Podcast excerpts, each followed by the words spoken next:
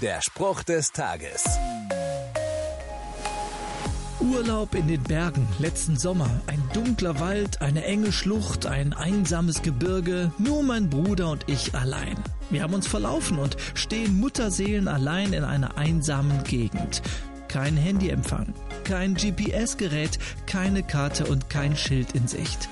Wer kann uns jetzt noch helfen? Wenn ich in die Bibel gucke, finde ich die Antwort. Mein Gott kann mir helfen.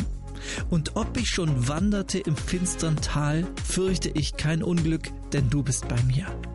Gott steht mir also bei, in jeder schlimmen Situation. Mein Bruder und ich haben rausgefunden, mit der Hilfe meiner Eltern, Gott ist dein Vater. Er wird auch dir helfen. Der Spruch des Tages steht in der Bibel. Bibellesen auf bibleserver.com.